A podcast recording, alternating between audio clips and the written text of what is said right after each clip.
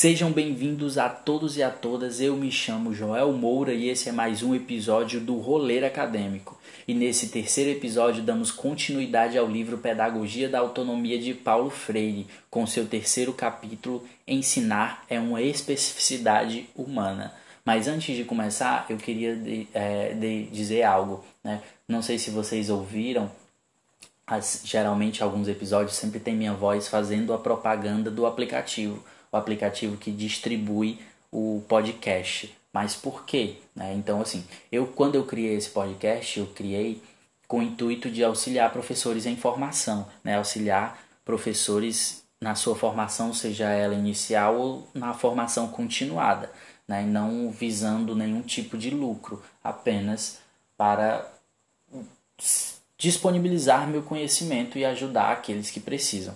Né? Só que a plataforma ela deu uma opção de que se eu fizesse a propaganda eu ganharia alguns trocados. Então, se foi algo que veio junto, não também não há necessidade de eu desperdiçar. Vai haver momentos que vocês vão ouvir, vai haver momentos que vocês não vão ouvir minha voz fazendo a propaganda do aplicativo, né? Mas é isso, se vocês ouvirem, é 30 segundinhos e acabou-se. Ganhei um, alguns centavos e pronto, né? Então, não é visando lucro, mas já que a, a, a plataforma deu essa opção, então eu estou usando essa opção. Então, eu peço a compreensão de vocês. Então, voltemos a falar sobre o terceiro capítulo: Ensinar é uma especificidade humana. Este terceiro capítulo ele é também dividido em nove subseções, nove saberes necessários à prática educativa do professor, sendo o primeiro 3.1. Ensinar exige segurança, competência profissional e generosidade. Né? A segurança que o Freire fala é uma segurança do conhecimento científico, é uma segurança que trata sobre a formação profissional do professor. É necessário que o professor ele leve a sério a sua formação profissional. Ele precisa levar a sério a ponto de que ele se esforce a saber conduzir a sua sala de aula. Mas isso, mas ele é, reforça também que isso não significa que ele será um professor democrático. Né? Um professor que ele tem a competência científica, que ele tem o conhecimento científico para exercer sua profissão, não vai fazer dele necessariamente um professor democrático. Mas o que seria esse professor democrático? Aquele, como a gente já falou, todo o, o, um professor que, que conversa, que escuta, que tem conhecimento dos saberes, que reconhece os saberes dos seus educandos, que, que reconhece que ele não é detentor do conhecimento.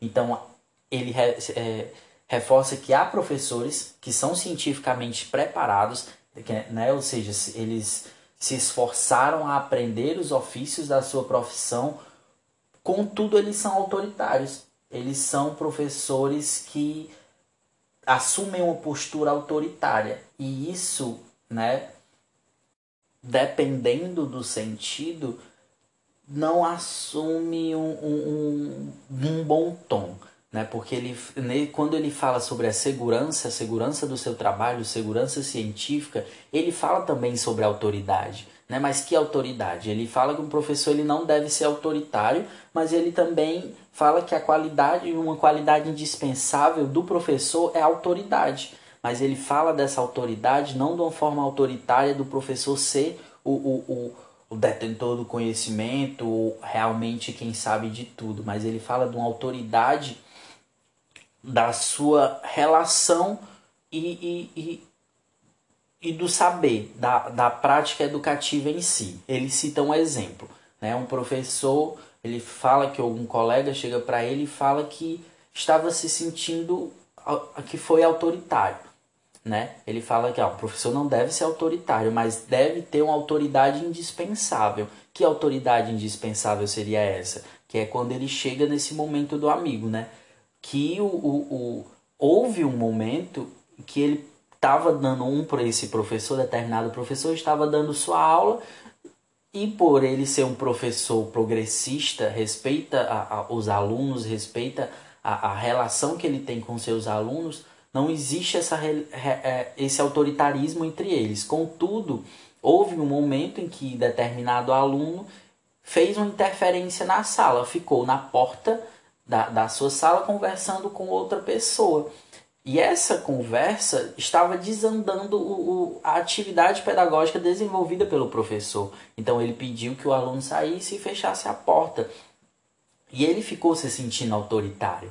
Né? Mas Freire reforça que não é, não é esse um autoritarismo. Esse autoritarismo ele não está reprimindo o aluno, ele estava usando da sua autoridade enquanto profissional docente para que ele não desandasse a, a, atividade que ele estava exercendo em sua sala de aula, da sua prática pedagógica. Então existe uma diferença entre ser um professor autoritário, porque é o detentor, se acha o detentor do conhecimento e que ninguém está à sua altura, né, ao falar do, do de um aluno que ele para se pôr no seu lugar, como um, um exemplo que eu já citei anteriormente, e essa autoridade necessária para o desenvolvimento pedagógico, uma autoridade que ela não fere a autonomia do educando. Então, existe essa diferença. Então, uma qualidade indispensável para o professor na questão da segurança é ter o conhecimento científico, não ser autoritário, mas ter a sua autoridade docente. Autoridade essa que não é autoridade repressora dos conhecimentos do, dos educandos.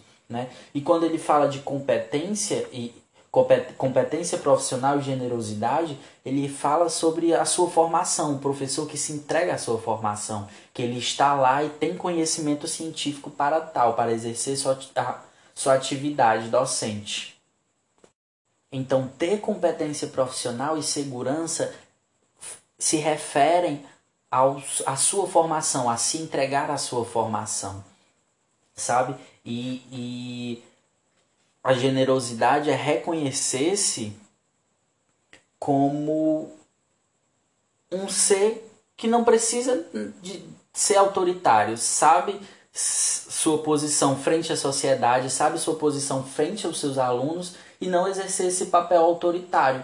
Né? Exercer a sua, a sua autoridade indispensável enquanto professor, regente de uma turma que precisa inter, intervir para que todos aqueles tenham conhecimentos significativos e aprendizagens significativas, eh, se diferencia muito dessa da autoridade. A autoridade é essa que não deixa o, educando exercer sua, eh, sua criatividade, ele não tem a sua liberdade. Então, é, é deixando claro essa diferença entre a, a autoridade, a autoridade indispensável à prática docente e o autoritarismo, um professor autoritário. Então, chegando ao 3.2 mais um saber necessário, exige em ensinar exige comprometimento. O comprometimento ele não é algo que parte simplesmente do aluno, o do educando, como Freire chama. É, educando, os educandos não é apenas o educando que precisa ter um comprometimento para aprender. O professor ele precisa também o, o seu, ter seu comprometimento para ensinar. Mas o que seria exatamente esse comprometimento? O Freire cita que o comprometimento é algo que precisa, o professor ele precisa se pôr diante aos alunos. Os alunos precisam conhecer quem o professor realmente é, né? Justamente aquela questão de o professor conciliar com o que ele realmente fala e com que o, o que ele realmente faz. Os alunos eles não podem ter essa percepção do professor como como algo à parte, como se ele fosse um professor na escola e fora da escola ele não fosse um professor. É um exemplo que eu trago aqui. O, o, o, os alunos precisam, os educandos precisam saber que quem eu sou na escola, eu sou também fora da escola que eu não deixo de ser professor quando eu saio da escola. Minhas atitudes me acompanham, meu discurso me acompanha. Então eu tenho que ter esse, esse comprometimento de forma que os alunos eles me conheçam e eu conheça eles. É uma troca de confiança, um, um, algo que eles se reconheçam, me reconheçam como pessoa, como humano, como ser político, político de um, um que eu penso politicamente dentro e fora da escola. E uma forma disso acontecer é estar atento à minha prática, né? atento a fazer uma, uma leitura de como está a minha atividade com eles. É uma atividade silenciosa, é uma atividade em que não há uma troca, não há um retorno, eu, eles ficam em silêncio constantemente. Por que, que eles ficam em silêncio? O que realmente não está agradando na minha aula? Né? Porque se, se uma sala inteira fica em silêncio, alguma coisa está errada. Né? O professor ele não está ali apenas para falar e transmitir conhecimento, existe uma troca de conhecimentos. Né? Então, os alunos precisam interagir entre si e, e, e juntamente com o professor, precisa ter essa troca de experiência. Então preciso estar constantemente atento à minha prática, a forma de, como forma de reconhecer e pôr em prática o meu comprometimento com os alunos, o meu comprometimento com eles e deles para com a educação. Logo, se eu vou me abrir completamente com eles, eles vão perceber, no caso, o meu comprometimento político, qual a minha formação política, qual o meu caminho político que eu sigo frente ao mundo. Né? Então, enquanto professor progressista, eu não posso simplesmente ser neutro. Né? Não, não existe neutralidade na educação. E essa neutralidade da educação ela faz parte da ideologia dominante. Né? Insinuar que a educação ela é neutra faz parte da ideologia dominante, porque é um ponto de vista reacionário. O, o, espaço pedagógico ele ser neutro. Não tem como o espaço pedagógico ser neutro. Não tem como a educação ser neutra. O professor é um ser político. Os, os educandos são seres políticos. Como a educação ela é, pode ser neutra? Como a educação será neutra? E é com isso que chegamos ao 3.3. Ensinar exige compreender que a educação é uma forma de intervenção no mundo então a educação ela vai para além de dos conhecimentos bem ou mal ensinados ou bem ou mal aprendidos, né? Ela implica também na reprodução da ideologia dominante, como para o seu desmascaramento. Né? Então Freire é, ressalta isso, que a educação ela pode sim servir para reproduzir a ideologia dominante, como ela também pode servir para desmascarar essa reprodução da ideologia dominante ou, ou, então nesse caminho não tem como, como a educação ela ser neutra, né? Pois jamais foi, é ou pode ser. Então ela jamais foi neutra, né? Ela jamais pode ser neutra, né? E ela nunca foi neutra, né? A educação ela serve a um propósito, ela serve a um, a um, a um propósito de quem a intervém, né? Ela pode sim ter seus reflexos da ideologia dominante nos livros didáticos, em professores que não exercem uma, uma reflexão crítica sobre a sua, sua atividade docente, como ela também serve em um professor progressista como forma de descaramento, desmascaramento, desculpa, desmascaramento daquilo que é imposto ou colocado para a gente, os educandos, seja qualquer que seja o nível de, de estudo de educação. Então a educação ela tem essa dialética, essa dialética de que há, há a educação voltada para, para o, o, o, a ideologia, a reprodução da ideologia dominante, mas ela também se torna contraditória ao mesmo tempo que ela não é apenas para isso. Então Freire diz que é um erro tomá-la ou defini-la apenas como uma força de um desses lados, o que não é, porque a, educa a educação tem, esse, tem esses momentos, porque a educação ela não é feita pelo, vamos dizer assim, pelo Estado ou quem está no poder é, reproduzindo determinada ideologia, ela é feita por professores históricos, sociais e políticos ela é feita por educandos que estão no meio social e no meio político. A educação ela é feita nessa forma dialética e é por, e é por ela ser dialética que ela acaba se tornando contraditória. Contraditória neste sentido de que vai haver esses altos e vai haver esses baixos, pode-se dizer assim. Então, no item 3.4, chegamos em ensinar exige liberdade e autoridade. E é de novo que eu falo que essa autoridade é uma autoridade que não tira a liberdade, né? é uma autoridade necessária a, ao desenvolver das aulas, ao desenvolver da prática educativa do professor.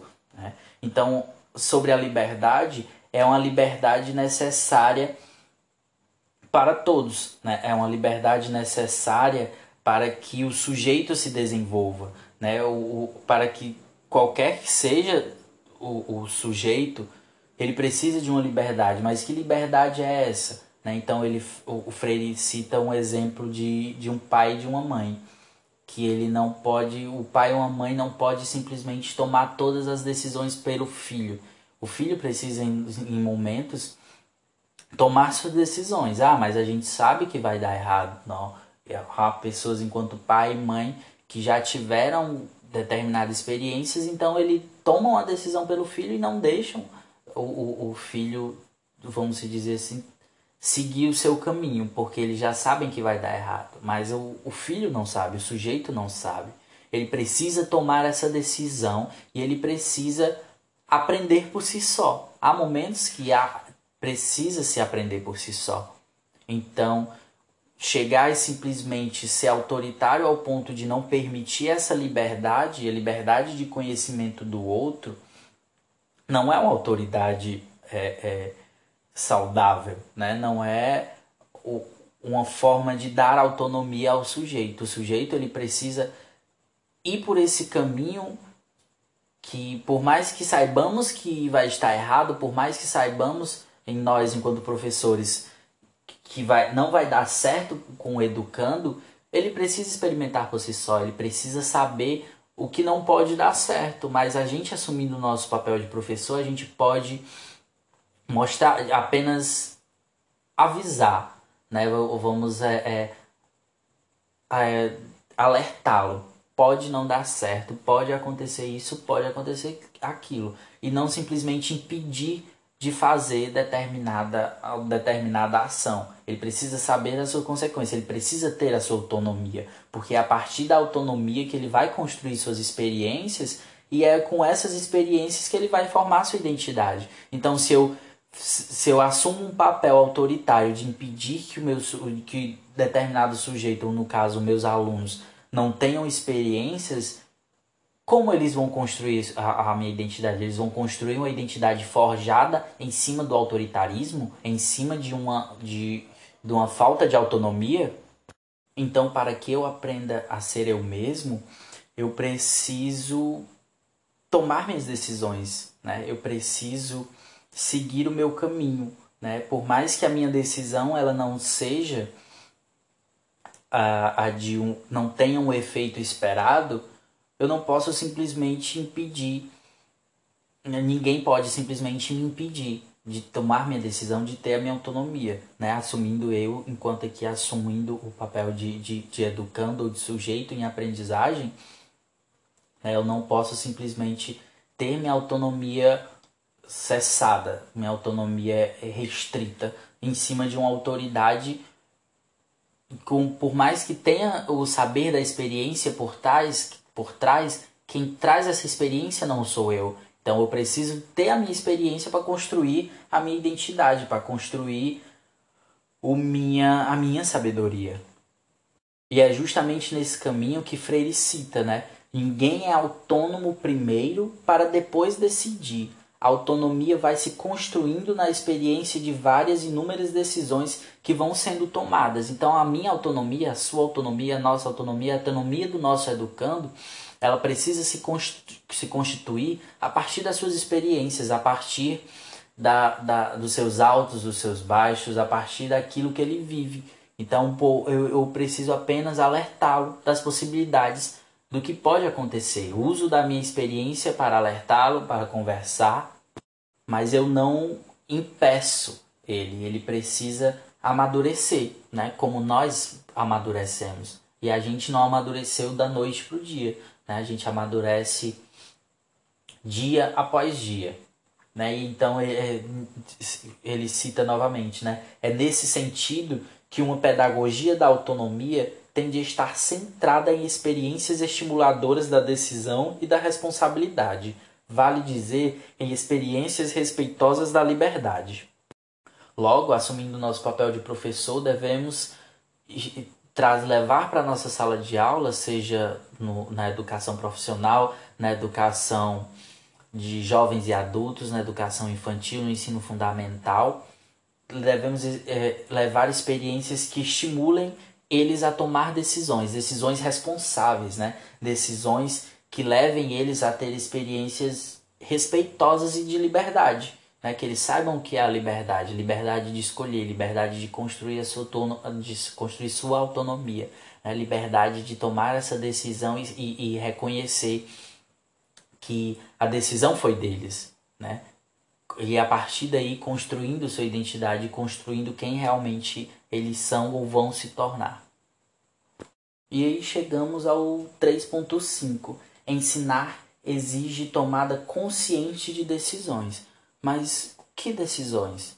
Por que o, o, o professor ele precisa ser consciente da, da, das suas decisões? A gente está ali, a gente está em uma sala de aula, não é simplesmente seguindo o nosso instinto. Né? A gente precisa também, além de ter o bom senso do nosso lado, a gente precisa saber e ter consciência em momentos de tomar decisões. Né? Decisões porque a educação ela traz mudanças na economia, nas relações humanas, nas propriedades da, da terra, do direito ao trabalho, à saúde e à própria educação.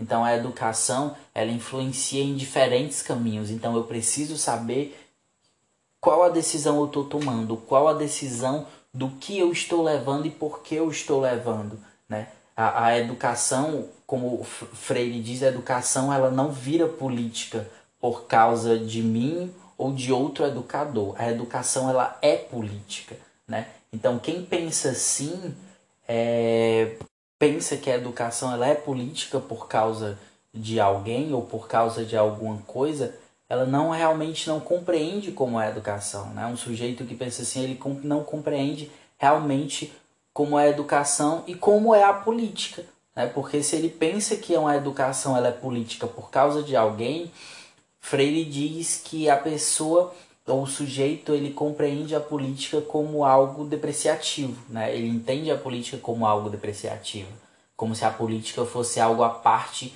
e que e pudesse ser separada de quem nós somos ou do que nós fazemos. A política ela faz parte do nosso trabalho, independente de qual seja a nossa profissão, né? Então, se você está em determinada profissão e você recebe determinado salário, foi porque houveram conquistas políticas. Se você está num determinado posto, foi porque houveram conquistas políticas. Né? Se você pode falar sobre algo, é porque houveram conquistas políticas. Então a educação ela não vira política, a educação ela é política. E quem não entende isso, ela não entende o que é educação e não entende o que é política. É nesse caminho que Freire diz que se a educação, para que a educação fosse neutra, né, era preciso que não houvesse discordância entre as pessoas, né? discordância nenhuma é, é, em relação à vida social, em relação à política, ou seja lá o que for. Então, não, enquanto houver essa discordância, a educação ela é política, ela precisa ser política. Né? Não é que ela precisa, ela não tem como deixar de ser política. E a educação só será neutra quando não houver mais essas discordâncias ou nenhuma discordância. E é nesse sentido que Freire ressalta que a educação ela não pode tudo. É um educador ou uma educadora crítica não podem pensar que é a partir de seu curso, ou a partir da coordenação de seu curso, eles podem liderar algo que vai transformar o país. É, eles citam isso, não é simplesmente, ah, eu vou, tô aqui num curso vou simplesmente mudar o país, né?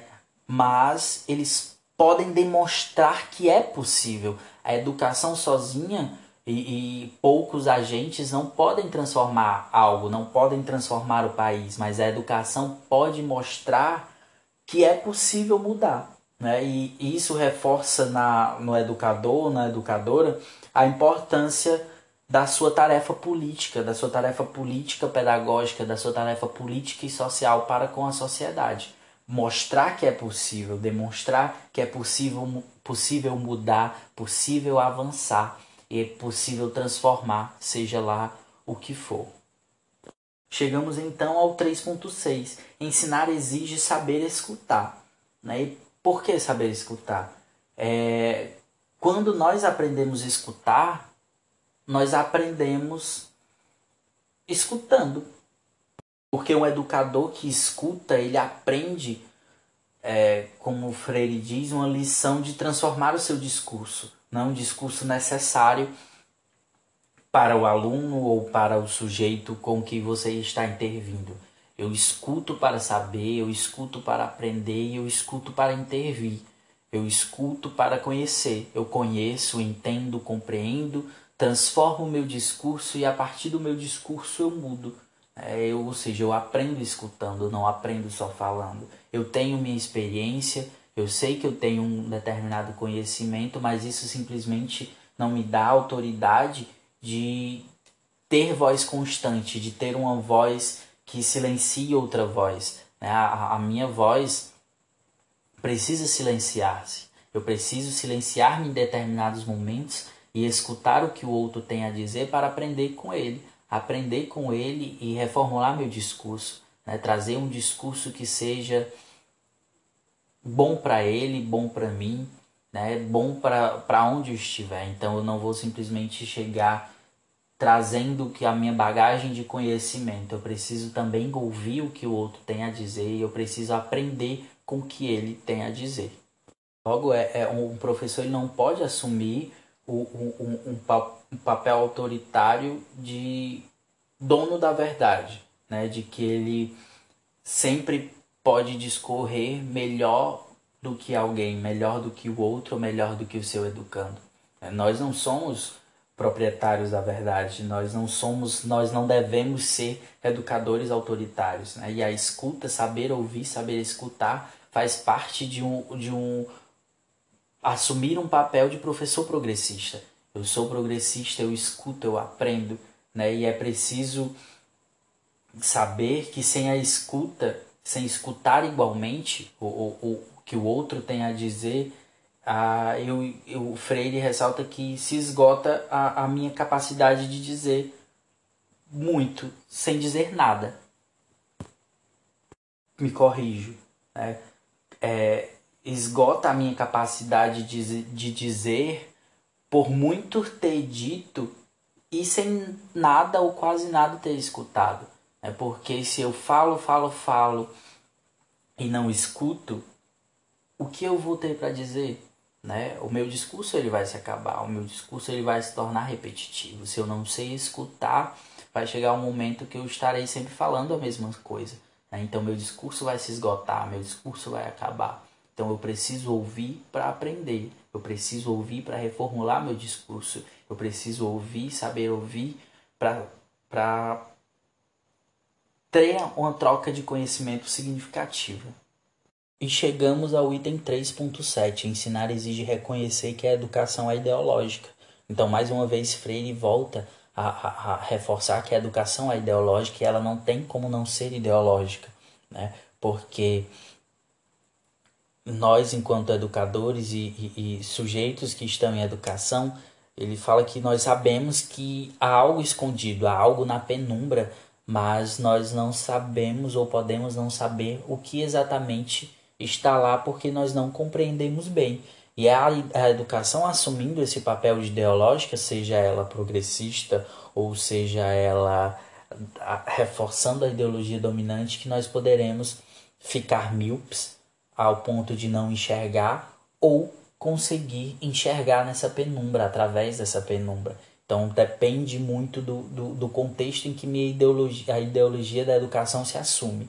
Se é uma ideologia que assume o, o, o papel de reproduzir a ideologia dominante e, e, me deixa na penumbra a ponto de eu não reconhecer ou ver o que está diante dos meus olhos, ou uma educação que me permite desvelar e enxergar isso, uma educação crítica, é uma educação progressista.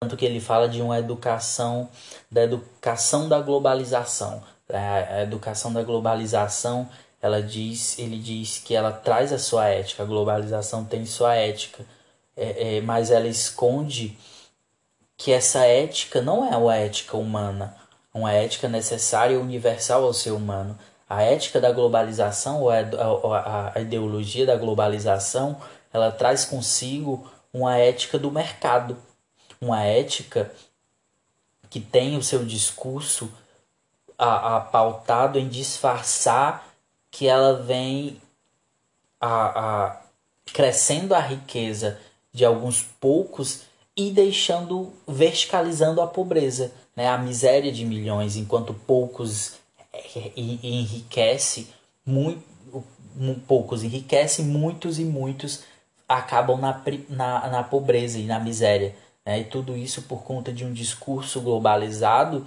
de que existe uma ética no, no, no uma ética na ideologia da globalização, só que essa ética é uma ética do mercado, não a ética necessária para a convivência do ser humano.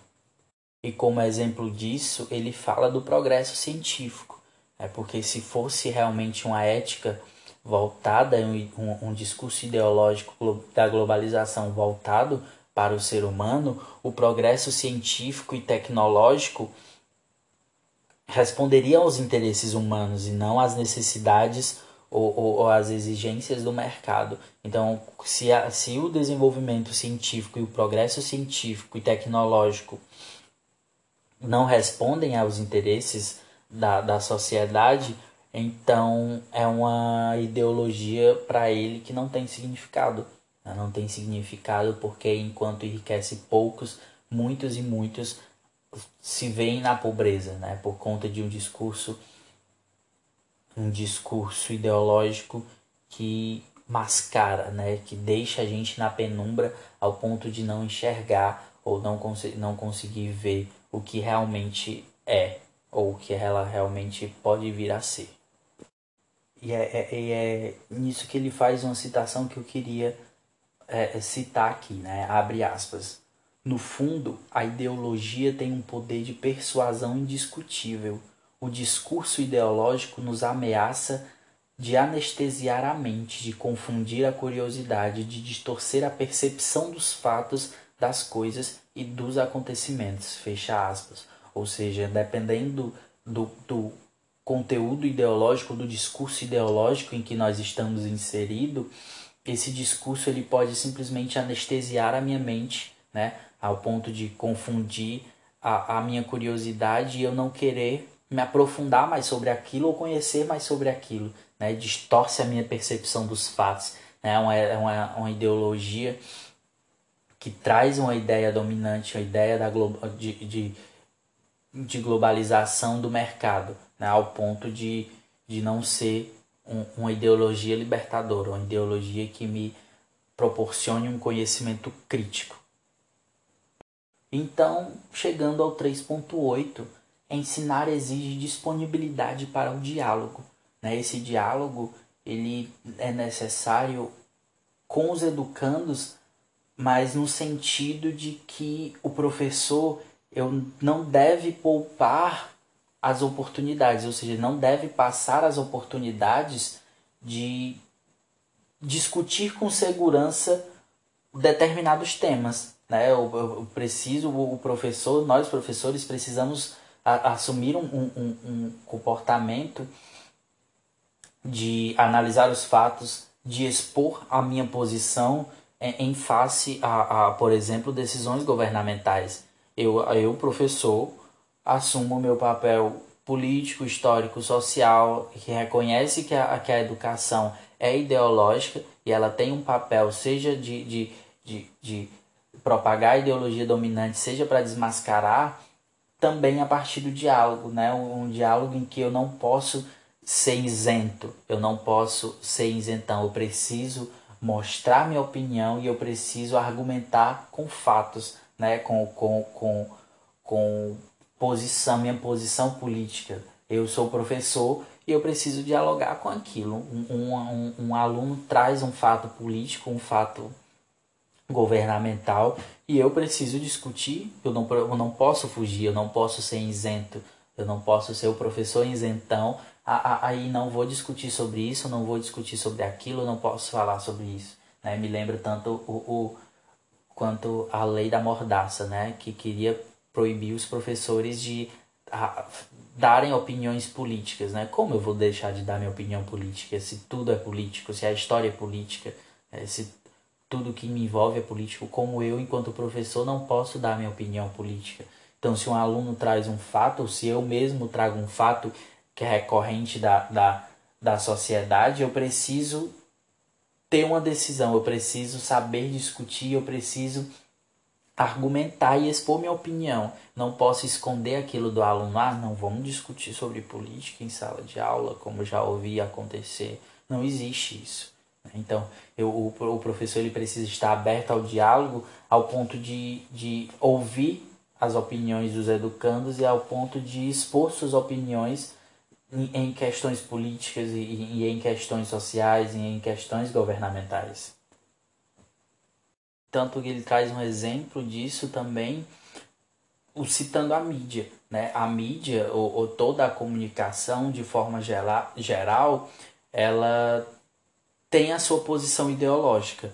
Né? E essa posição ideológica ela é feita e transmitida de maneira sutil, né? de, de maneira pode ser explícita, claro, como há casos, mas também ela pode ser sutil então, como eu não vou discutir algo que passou, ou se viu no jornal, ou se ouviu no celular, ou se recebeu por mensagem, é, a mídia, ela toda a comunicação em geral, ela é política, ela assume um lado, né? Ela assume, ela vamos se dizer tá de um lado, ela tem um lado e eu preciso ter o meu lado também, né? Então eu não posso simplesmente considerar que a mídia ela é, ela é isenta, não é. Ela não, não é, ela, seja qual for, ela vai ter um, um, um grupo dominante de poder. Né? Ela, ela quer noticiar algo, ela vai noticiar algo, seja qual for, ao, momento que ela vai noticiar algo, ela assume um lado. Ela vai transformar uma greve em algo necessário para os trabalhadores ou ela vai transformar a greve em algo demoníaco que está atrapalhando o, o, convívio em sociedade? Né? Qual é o lado que a mídia vai mostrar? Isso é assumir um papel, né? isso é assumir um lado. Então eu, quanto professor em sala de aula, também preciso assumir o lado e eu preciso discutir sobre isso. Né? Eu, não, eu não posso simplesmente ignorar e a, a, o que passa na TV e o que passa no rádio, o que se acontece na, nas redes sociais. Eu preciso discutir sobre, eu preciso falar sobre, e eu preciso é, ter o meu lado político, seja ele na, na dominante ou seja ele o, o, o do oprimido. E então, por último, encerrando o livro e encerrando esses dezenas de saberes que Freire trouxe, ele traz por último o ensinar exige querer bem aos educandos.